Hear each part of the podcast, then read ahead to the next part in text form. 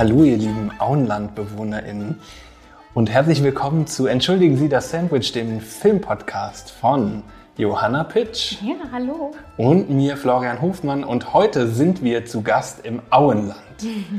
Nicht nur. Nicht nur im Wir Auenland. gehen auch nach Gondor oder Stimmt, nach Minas Tirith und so weiter und so fort. Ja, wir machen heute ein Herr der Ringe Special und haben uns eben schon eingestimmt mit der wunderbaren Musik von Howard Shore und The Shire.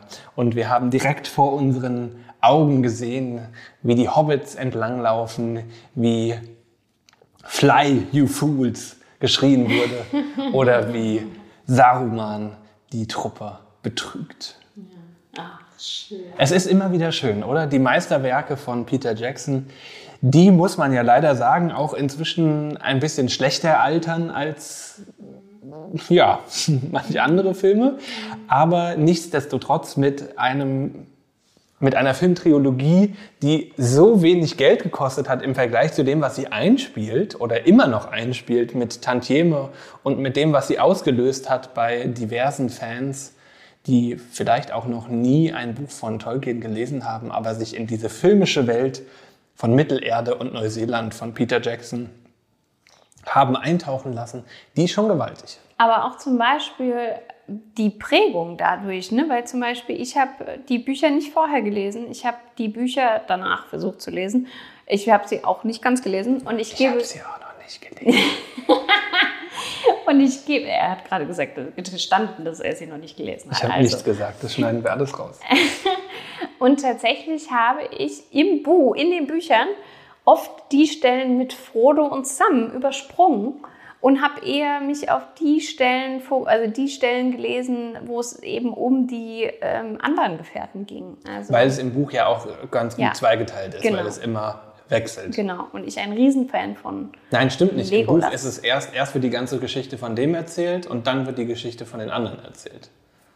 Ich weiß es gar nicht mehr. Wie gesagt, ich habe es auch nicht komplett gelesen. Du bist ein großer Fan von Legolas. Ich bin ein großer Fan von Legolas und seinen Pfeilen. Pfeil und Bogen. Naja, und Legolas beats the laws of physics äh, ja in jedem Film. Das ist ja immer sehr lustig. Einfach vor allen Dingen bei diesen Hobbit-Filmen ist es so einfach immer, what the fuck? Was, was, wie? Nein. Und es ist einfach so, so schlecht überzeichnet, schon fast, dass es schon wieder richtig genial ist. Wobei, ich habe mich ja heute mit Wissenswertem über der Herr der Ringe weitergebildet und da stand tatsächlich, dass genau zu dem Zeitpunkt war die, also die Schnelligkeit, in der Legolas die Pfeile abgeschossen hat, natürlich damals sozusagen völlig absurd war und das gar nicht ma- machbar war und natürlich war das CGI gemacht, also er, das sieht man auch, also ich weiß noch eine Szene, da greift er ins Leere, also da hat er keinen Pfeil dabei, das ist äh, im zweiten Teil, genau, als sie da gegen diese Wölfe kämpfen müssen, die gegen diese Ochse auf den Wölfen, wie auch immer und Warge. von mir aus. Du bist der Profi. Und tatsächlich haben aber in der Zeit danach andere Profi-BogenschützerInnen, dann Bogenschießende. Bogenschießende, äh, tatsächlich äh, das geknackt und haben es sogar schneller hinbekommen. Äh, Als ja, Legolas, Legolas, ohne Pfeile. ja genau, als, als CGI Legolas. Tatsächlich hab- aber stand aber da, dass ähm, der Köcher nicht auf dem Rücken sein darf, weil das einfach zu viel, zu eine schlechte Bewegung wäre, sondern der muss unten sein. Also der muss an der Hüfte Ah. sein und dann kannst du das machen. Naja, und im Zweifel haut er sich ja einen Pfeil dann auch in, in den Nacken oder sowas. Wenn der das über Ja, der holt ja übers noch raus. Kreuz. Der holt ja noch raus und äh, nicht, macht steckt nicht rein. Also ich habe ihn noch nie den, den Pfeil wieder reinstecken Zurückstecken sehen. sehen, das stimmt. Und er hat ja auch einen scheinbar unendlichen Vorrat an Ja, Pfeilen. das haben wir auch jedes Mal wieder bemängelt. Was äh, mich aber immer wieder fasziniert, ich gucke mindestens einmal pro Jahr diese Filme. muss klar. ich ja ehrlich Immer zu gestehen. Weihnachten. Immer zu Weihnachten, tatsächlich. Ja. Also so spätestens Anfang, Ja. Anfang, Mitte Oktober wird sich Gedanken gemacht, wann man denn am besten anfängt. Ja. Und dann hat man perfekt eigentlich so zwei, drei Wochen vor dem Beginn der Adventssonntage sich eingeläutet und jeden Sonntag einen Film geguckt, manchmal auch zwei. Und dann kann man die selbstverständlich in der einzig wahren Extended oder Special Extended Version, Absolut. weil alles andere ist ja ein Witz. Wenn äh, die Rückkehr des Königs nicht länger als vier Stunden geht, dann hat man was falsch gemacht. Was immer wieder spannender ist oder, oder was, was immer wieder deutlich wird, dadurch, dass die also Peter Jackson und die Filme haben natürlich in dem Sinn das Problem, dass sie überhaupt keine Frauencharaktere mhm. drin haben, ja. außer Eowyn, die in irgendeiner Art und Weise mal Text oder Screentime bekommen. Ja. ja. Und natürlich die Love Story mit Liv Tyler. Ja. Und ansonsten sieht es da ziemlich düster aus, aber ansonsten gibt es ja eine krasse... Ja, oder, oder Galadriel, die irgendwie völlig ja, abdreht, stimmt. als sie ja, den, als sie, also die, der Klass, die klassische Hysterie der Frau sozusagen. Obwohl das ja auch tatsächlich dem Stand der Herr der Ringe Lore entspricht, mhm. Dass sie eben, ja, klar, weil sie ja schon von einem so, alten weißen Mann geschrieben. So viele Surprise. Jahrhunderte, die sie gekämpft und so weiter hat, dass die so vollkommen gaga ist. Mhm. Und die Vorgeschichte erkundet ja jetzt auch äh, The Rings of Power. Wie ich finde, sehr gut, ehrlicherweise, diese neue mehrteilige, fünfstaffelige Serie. Mal gucken, wie viele Staffeln sie dann am Ende doch bekommt. eben diese, Multi diese fehlende Multiperspektivität, die mhm. es eben doch auch gibt in diesem Universum, ja. in Klammern, wir hoffen es, so gedacht von einem Tolkien, ja. ausfüllt und auch Galadriel dann in den Fokus nimmt. Was ich aber sagen wollte zu den äh, ursprünglichen Filmen, ist, dass man super sehen kann in äh, Herr der Ringe die Gayness zwischen oder die Romantic Love Story von Frodo und Sam. und beim Hobbit zwischen Bilbo und Thorin. Ach so, beim Hobbit. Zwischen, genau, bei, zwischen dem Hobbit so. und mhm. äh, dem ja. Zwergenkönig. Die ist einfach da. Du musst mal drauf achten, wenn du sie das nächste Mal guckst, Johanna, mhm. du wirst diesen Film mit anderen Augen sehen. Sie ist da, sie ist immer da. Nee, Sam und, und Frodo auf jeden Fall. Und Bilbo und Thorin auch, in jedem mhm. Fall. Mhm. Also ich finde, was der Film oder was die Filme natürlich generell haben, ist natürlich, also ich meine, der erste Teil heißt ja auch The Fellowship ne? und die Gefährten. Also da siehst du natürlich auch ganz klar diese, diese Bünde von diesen Männern aus unterschiedlichen Völkern ja auch die dann sozusagen dieses eine Ziel haben, diesen einen Ring, einen Ring sie zu knechten. Ne? Also wirklich diesen einen Ring, diesen Bann dieses einen Ringes zu zerstören und ähm, damit irgendwie wirklich die Fänge, die über dieser Welt hängen, tatsächlich zu zerstören. Und dann einfach auch die also diese, diese Verbindungen, die zwischen diesen Unterschied, wirklich absolut unterschiedlichen Charakteren entstehen. Also ich bin ja ein Riesenfan von Legolas und Gimli. Ja. Und, und auch die Beziehung zwischen den beiden ist natürlich grandios. Also ich kann nicht sagen, wie viele Zitate ich wirklich aus diesem Gespann in meinem Alltagsleben verwende. Wirklich dieses, du musst mich werfen. Na gut, das war jetzt mit Aragorn so, ne? Aber ja. und er zählt trotzdem nur als einer. so, also es sind wirklich so so viele oder Zwerge, wir sind geborene Kurz, äh, nein, wir Sprinter. sind Kurzsprinter, wir sind mordsgefährlich auf kurzer Strecke oder so. Also es sind so viele Zitate wirklich, die, die ich auch so noch, also auch mit meiner Familie, weil wir tatsächlich die Filme auch ganz viel zusammengeschaut haben.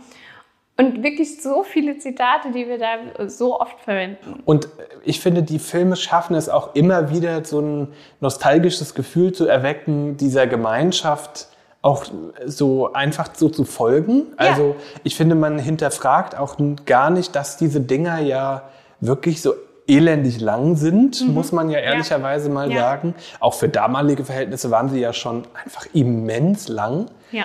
Und was ich aber krass finde, ist, dass sich Peter Jackson und eben Philippa Boyens und seine Frau dafür entschieden haben, äh, Fran heißt sie, glaube ich, Fran Walsh, das ist Peter Jacksons Frau, die auch mitgeschrieben hat, dass sie sich dafür entschieden haben, diese Geschichte eben so zu erzählen und natürlich in der zu der Buchgeschichte von Tolkien was dazu gedichtet haben. Mhm. Und äh, diese Love Story im, im Hobbit oder dieses Kinderbuch von der Hobbit, ja, was ja irgendwie ja super dünn ist, super dünn ist ja. auf zweimal drei Stunden, äh, dreimal drei Stunden Filme zu strecken.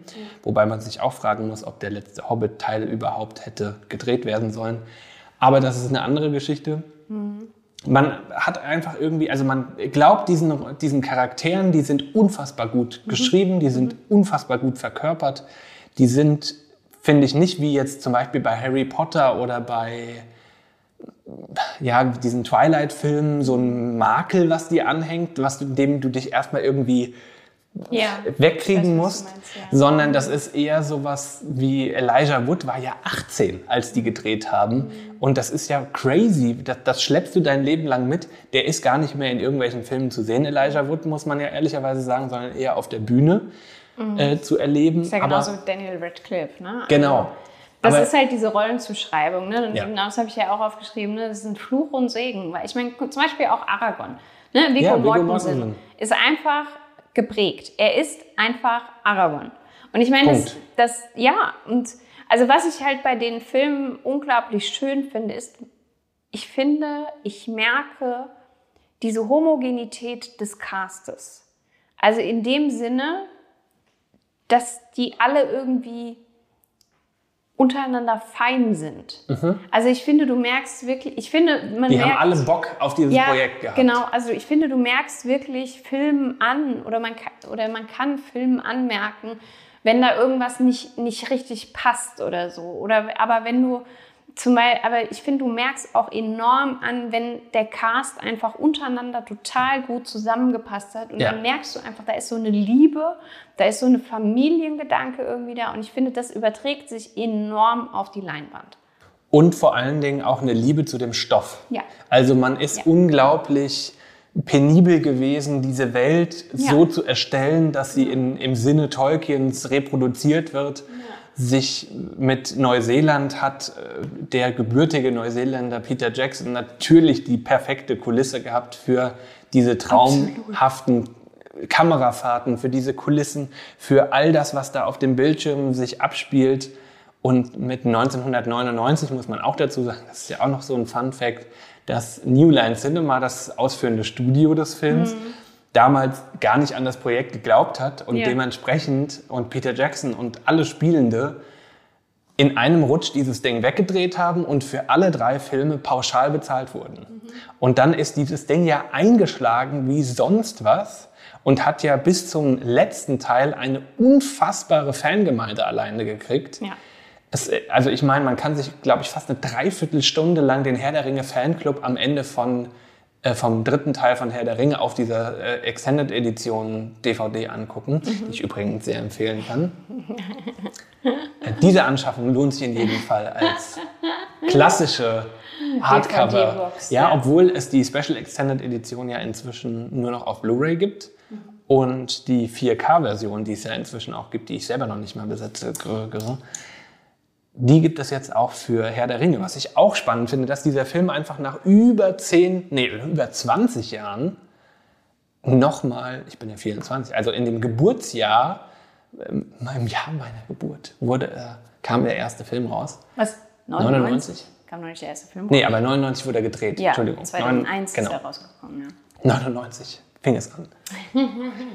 Und da, also allein die Liebe auch immer noch zu diesem Film zu haben, zu sagen, nach 23 Jahren überarbeiten wir dieses Ding nochmal auf 4K und wir bringen das nochmal neu raus. Allein natürlich, um nochmal neue Kohle gerade zu sagen, verdienen. wer hat denn bei Understanding Hollywood nicht aufgepasst, der liebe Flo, ha?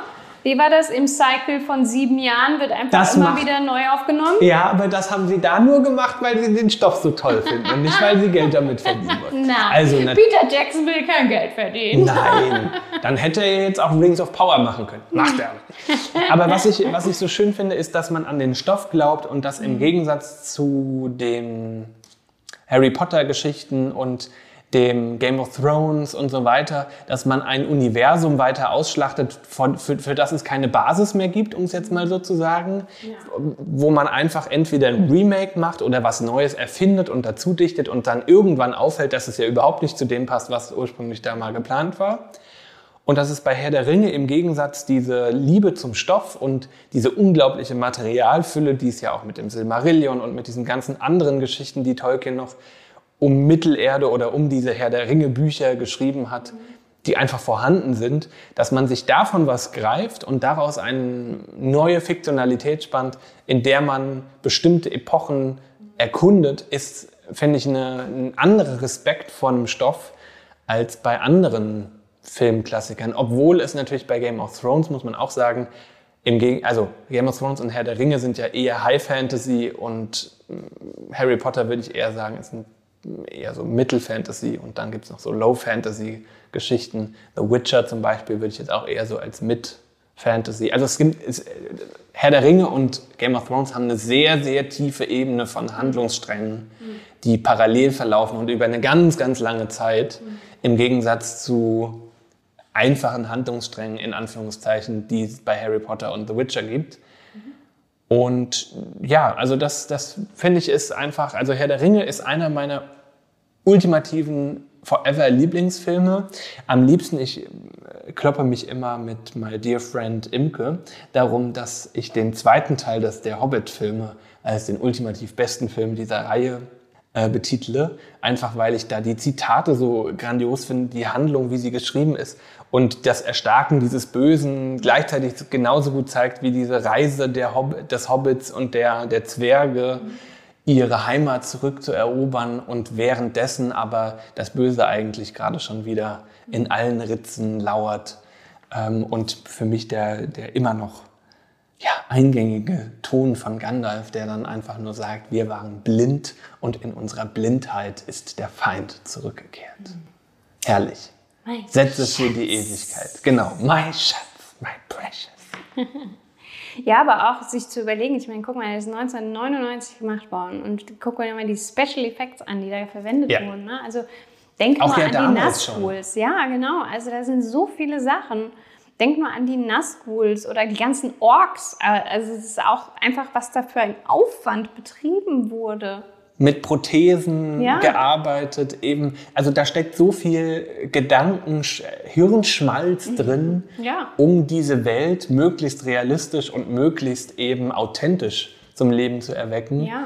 dass nicht viele Franchises und vor allen Dingen nicht viele Filme so an den Tag gelegt haben. Und Vita Workshop, das ist die Firma, die für die Special Effects und für die Prothesen und die ganzen mhm. Designings verantwortlich war, die eben mit Herr der Ringe auch groß geworden ist, die arbeiten ja heute immer noch an, also die arbeiten heute noch an den Rings of Power Sachen, die arbeiten aber für alle Special Effects Departments mhm. inzwischen, was so Fantasy angeht. Also die sind damit auch geboren worden, muss man ehrlicherweise sagen. Auch die, dieser Teil, dass man sich dieser Sprache, dass die, die es gibt ja so ein, so ein neunstündiges pro, äh, ähm, ich glaube pro Film sind es neun Stunden, ich weiß es gar nicht, so ein Making-of. Mhm der Filme bei allen Hobbits und bei allen Herr der Ringe, wo man einfach auch im Hintergrund sieht, wie sie diese Sprachen lernen, wie sie Sprachkurse als Vorbereitung haben, wie sie innerhalb mit diesen Prothesenschuhen laufen lernen, die Zwerge, damit sie eben authentisch zwergisch laufen, die das Körpergewicht irgendwie verlagert haben. Also was da an Arbeit drin steckt, das sieht man vielleicht bei anderen Filmen einfach gar nicht, wie sehr sich Spielende auch auf die Rollen vorbereiten müssen. Aber da finde ich, haben sie es einfach, auch das zeigt die Liebe zum Stoff, ja. zum Film, dass man so umfangreich auch hinter den Kulissen zeigt, ja. mit wie viel Liebe zum Detail das Ganze entsteht. Ja, also wie gesagt, das Wissenswerte bei IMDb ist sehr zu empfehlen.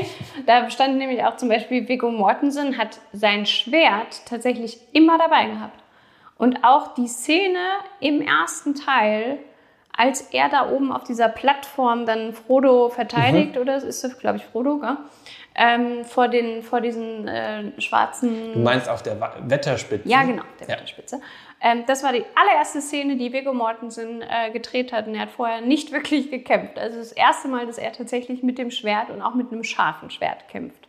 Also er hat darauf bestanden, dass er tatsächlich mit, mit einem dem, echten Schwert, mit einem echten Metallschwert kämpft, weil er das sozusagen diese Schwere haben wollte und auch eben um das zu spüren. Dieses, genau, also das ist wirklich und äh, ein Fun Fact war da auch dabei. Also die haben alle wohl angefangen zu surfen, was man wohl so macht in Neuseeland, wenn man äh, Off-Time hat.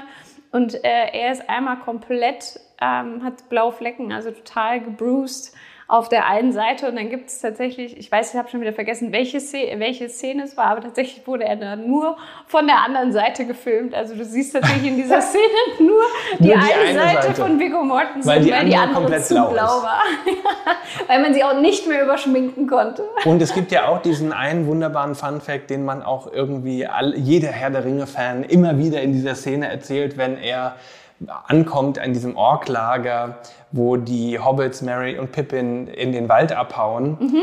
ähm, und er gegen diesen einen Kopf tritt ja. und den wegzutreten und dann aufschreit, da hat er sich tatsächlich in dieser Szene den Zeh gebrochen. Oh. Und das haben sie aber drin gelassen. Also er, das ist exakt dieser Shot, wo er sich gerade den Zeh bricht, Ja. weil er dagegen tritt. Weil er halt so aufgeschrien hat in Agony, Ja. Weil er sich den Zeh gebrochen hat. Und das ist auch tatsächlich sowas, wo man sich so denkt, ja, genau so entsteht das. Und da sieht man einfach, bam, da wird mit jedem Körpereinsatz ist, ist man da dabei gewesen. Ja. Und hat eben auch die Tatsache, dass man das einfach weggedreht hat in einem und obwohl das Studio nicht wirklich an den Erfolg dieser Filme geglaubt hat, gemacht hat mit so viel Liebe, mit so viel Hingabe und daraus eine der ja, erfolgreichsten Filmtrilogien ever Ja, und entstanden wenn man jetzt zum Beispiel überlegt, ich meine, New Line Cinema ist ja seitdem Seitdem, ja. ein gemachtes Studio. Genau. Also ich meine, es gibt kaum jemanden, der äh, New Line Cinema jetzt nicht sofort Herr der Ringe zuordnet. Ne? Also Ja. das ist ja genauso wie A24 ist ja ähm, Everything, Everywhere, All at Once. Genau. Also und jetzt neuerdings fällt plötzlich überall steht irgendwie A24 so ungefähr. Ne? Vorher war das wahrscheinlich auch so, aber jetzt fällt es einem auf und man kann es und wir können es Wir zuordnen. können es zuordnen. Also das ist schon äh, spannend und tatsächlich waren die ja auch, ähm, Peter Jackson hat das Ganze ja auch dem Studio von Harvey Weinstein vorgeschlagen und da hat, hätte aber Disney die Finger mit drin gehabt und die haben dann eben das sozusagen abgesagt und äh, Peter Jackson war wohl auch dann danach sehr froh, dass Das Warner er, Brothers und New Line Cinema. dass er nicht mit äh, Harvey Weinstein zusammenarbeiten musste. Obwohl der natürlich in den Credits aufgeführt ist. Von Herr der Ringe. Sure. Was aber auch auffällt, im Hobbit, was ja auch wieder eigentlich ein lustiger Fakt war, Peter Jackson wollte den Hobbit ja eigentlich gar nicht machen. Also er sollte ihn schreiben und als Crea- Creative im Hintergrund mitwirken, aber eigentlich Regie führen sollte Guillermo del Toro. Und Guillermo del Toro war wohl bis zu dem Zeitpunkt, wo sie die ersten Sachen gedreht haben, auch da und ist dann aber abgesprungen, weil er noch irgendeinen anderen Film, Produktionsdreh, was auch immer hatte. Und dann hat Peter Jackson überhaupt erst das Ruder übernommen. Ursprünglich waren nämlich auch mal nur zwei Filme geplant, irgendwann wurden es dann auch drei. Und so ist er natürlich, und es ganz ehrlich sollte auch so sein, dass er das natürlich zu Ende bringt. Er wollte ja nachher der Ringe eigentlich nicht mehr in diese Welt eintauchen, hat es jetzt nach dem Hobbit natürlich schon wieder gesagt. Mal gucken, wie lange er dieses Versprechen oder diese Garantie noch halten kann, denn es werden ja jetzt, Warner Brothers hat das schon angekündigt, neue Herr der Ringe Filme entstehen, aber nicht aus der, sollen keine Remakes werden, sondern eben die Geschichte erweitern und in einer anderen ja Handlungswelt genug spielen. Storylines, die man machen kann. So sieht's aus. Rings of Power zeigt das ganz gut, dass Ja. man auch was komplett anderes erzählen kann und es funktioniert. Ja. Und auch da bin ich einfach mal mal zu sehen, was äh, Saruman, Saurons, äh, ich wechsle mal Saruman und Sauron. Die waren äh, ja auch am Ende Ja, genau. Immer derselbe Topf. ein Herz und eine Seele, um es mal so zu sagen. Naja, aber dann auch zu, ne, bei Rings of Power zu sehen, ne, Sauron wird natürlich in Herr der Ringe, ist er ein Böse, ist er die, das Böse. Ne? Also Ja. er ist das Symbol des, der Bosheit sozusagen, der dieses ganze, der diese ganze Welt unterjocht quasi. So und da wirklich auch so diese Vorgeschichte zu sehen und zu sehen, wo das Ganze herkommt, ist natürlich einfach spannend. Und vielleicht auch die Menschlichkeit des Bösen mal zu zeigen. Ja, in dieser absolut. Hinsicht. Absolut. Ich fände es auch irgendwie sehr interessant, mal zu überlegen, ob man nicht vielleicht auch eine andere Story daraus, also tatsächlich eine der Orks oder Uruguays oder so, tatsächlich auch mal ähm, sich Erzählt. betrachtet. Ja. Also warum nicht? Warum nicht immer nur die Elben und die, beziehungsweise jetzt ist es ja eine elbische Geschichte in dem Sinne bei Rings of Power. Vorher ist es zweimal eine Hobbit-Geschichte, slash bei der Hobbit eigentlich auch noch eine Zwergengeschichte dabei. Die Perspektive der Orks kommt natürlich tatsächlich ein bisschen zu kurz. Die sind immer nur dieses Ja, sie aufwühlende. sind immer nur das Böse. genau. Ja, absolut. Also, Das wäre mal ein Perspektivwechsel, der spannend ist. Guckt euch doch mal an New Line Cinema, wenn ihr unseren ja, genau. Podcast hier hört. Wie wäre es mit den Nazguls? Mit der Nazgul. Das wird ja zum Beispiel auch nicht wirklich erklärt, warum die jetzt auf einmal die Ringgeister sind und in dieser Ja. Gestalt. Dann spawnen da auf einmal diese Drachen. Warum fliegen die auf einmal auf diesen Drachen Ja. rum? Und vorher müssen sie reiten. Hä? Ja. Und wie kann plötzlich eine Frau sie umbringen? Genau. Ja, no man can Ja, slaughter them. Ja, ja, genau. Gut, dass ich kein Mann bin.